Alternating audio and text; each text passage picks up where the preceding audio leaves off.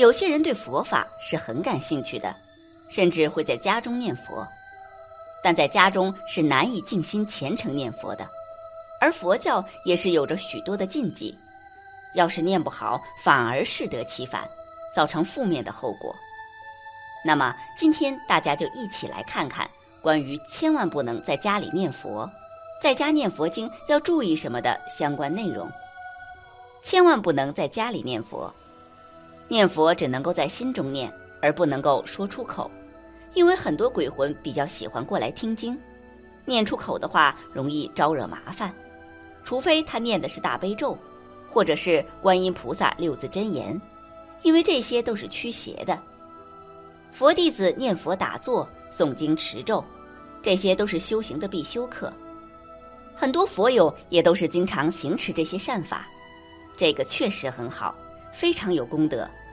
佛教很多道友一般都是在家空余的时间修行佛法，因为家里的地方有限，不一定每个道友家里都能有一个佛堂。所以，很多时候只能客厅做功课，或者在卧室打坐修行。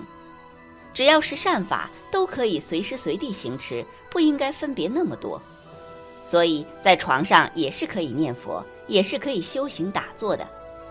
二六时中不离三宝，一切处中皆可修行。对于能不能在床上打坐、念佛、修行这个问题，自在师兄是这样分析的。卧室可以作为修行的场所，也可以在床上念佛修行等，但是需要注意一些事项，比如夫妻同房的时候，夫妻经常一起睡觉的床上，还是不要在此打坐念佛为宜。大家如果有条件，最好是在佛堂当中进行修行、做功课，在佛堂当中摆上佛像、佛经等，进行香花灯水果供养。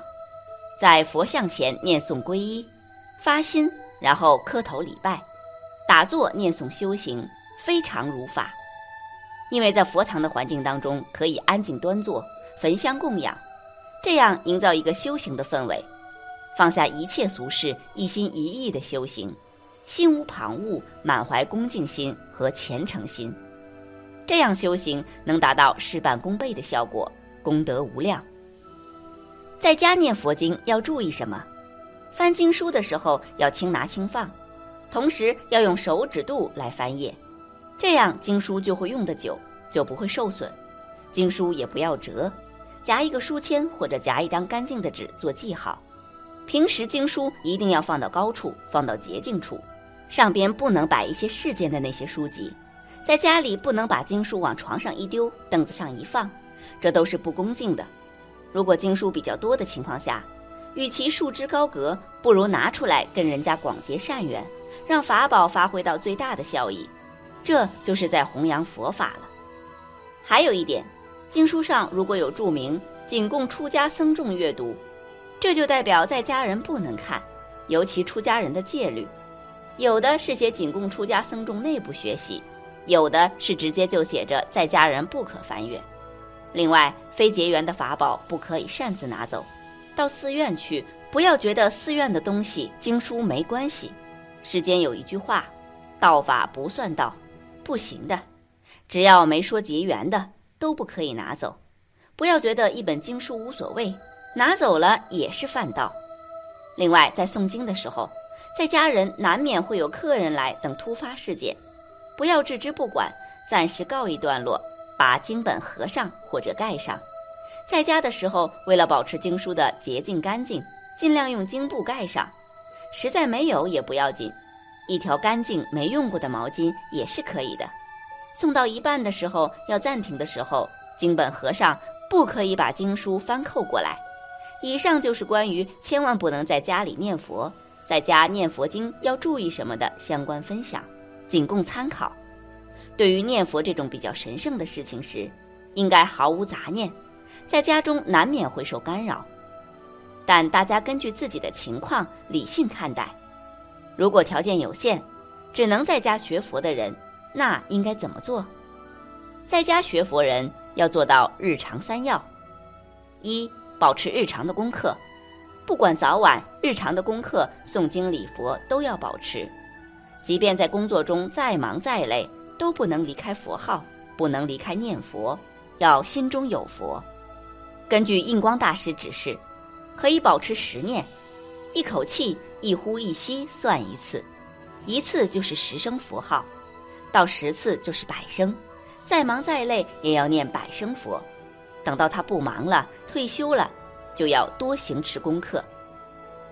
汉传的佛教功课是显密结合，早晨念楞严咒、十二小咒，结合念佛；晚上念弥陀经。也结合念佛，根据净土的功课，还可以念三经：《观无量寿经》《无量寿经》《阿弥陀经》，不管早晚都可以念。念了以后，接着念佛礼拜。平常则可以读其他的大乘经典，例如《地藏经》《金刚经》《法华经》《华严经》等。念佛不读经这种说法是不正确的。净土还有五经。指前面讲的三经，加上普贤行愿品和大势至菩萨念佛圆通章，哪能不读经？要做到深入经藏，智慧如海。大乘经典每一部都是佛说的，都可以读。太虚大师讲：八宗平等，佛法平等，法无高下，当机者妙。一定不要去比高低，比高低那就是偏见。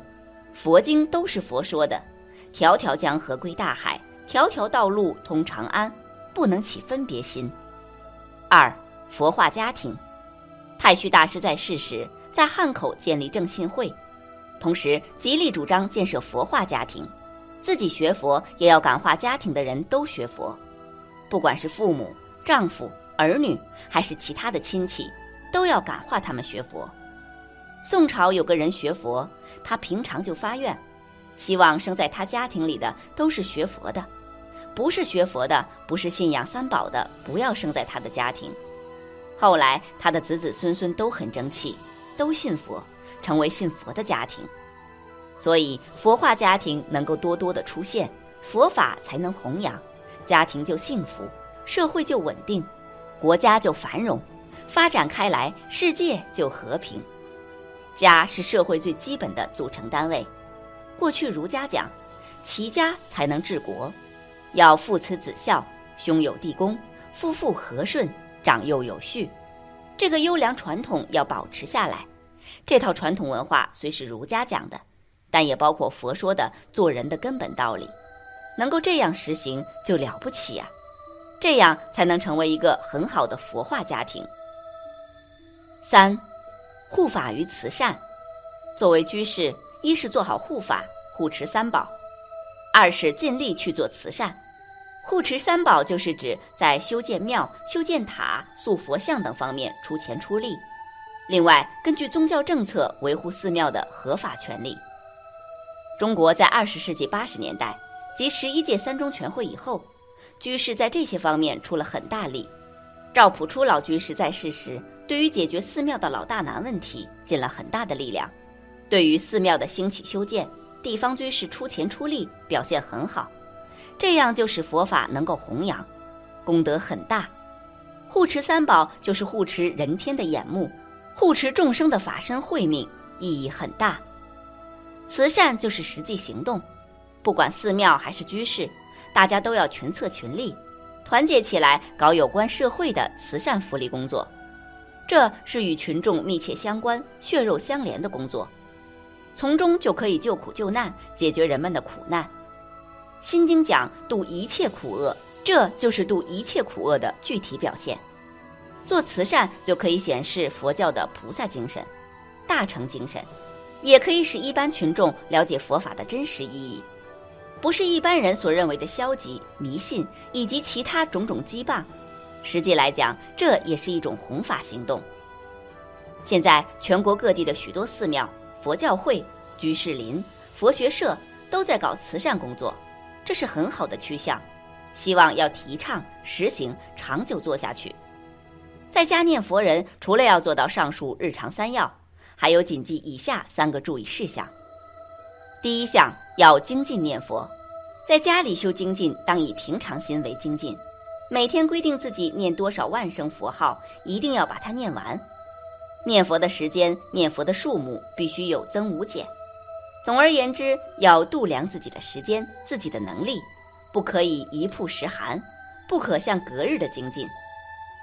隔日就是摆架子，热起来的时候八个电风扇吹还是发烧，冷起来的时候盖着八条棉被还发抖。有人念佛也是这样，高兴的时候恨不得一天念十万声，要是不高兴了，半年十个月不念一声佛，这种精进没有用。所以要以平常心为精进，回去以后不要忘记念佛，要精进念佛。第二项，大家要知道随缘修，在此地是坐着修、站着修，回去以后应该随缘而修，坐着也念佛，站着也念佛，走着也念佛，忙的时候念佛，闲着也念佛，站着也念佛，走着也念佛，乐的时候不忘记念佛。苦的时候也不忘记念佛，就这样随缘而修。甚而言之，睡在床上，心中还是默默念佛；吃饭的时候也不妨默默心中念佛。念佛出声不出声都是一样的，主要在于调心。不能调心，念佛没有用；能够调心的话，怎么都有用。要知道，一切唯心造，不要忘记你那个念佛心。抓住了这一要领，就容易修，容易进步，可以随缘而修了。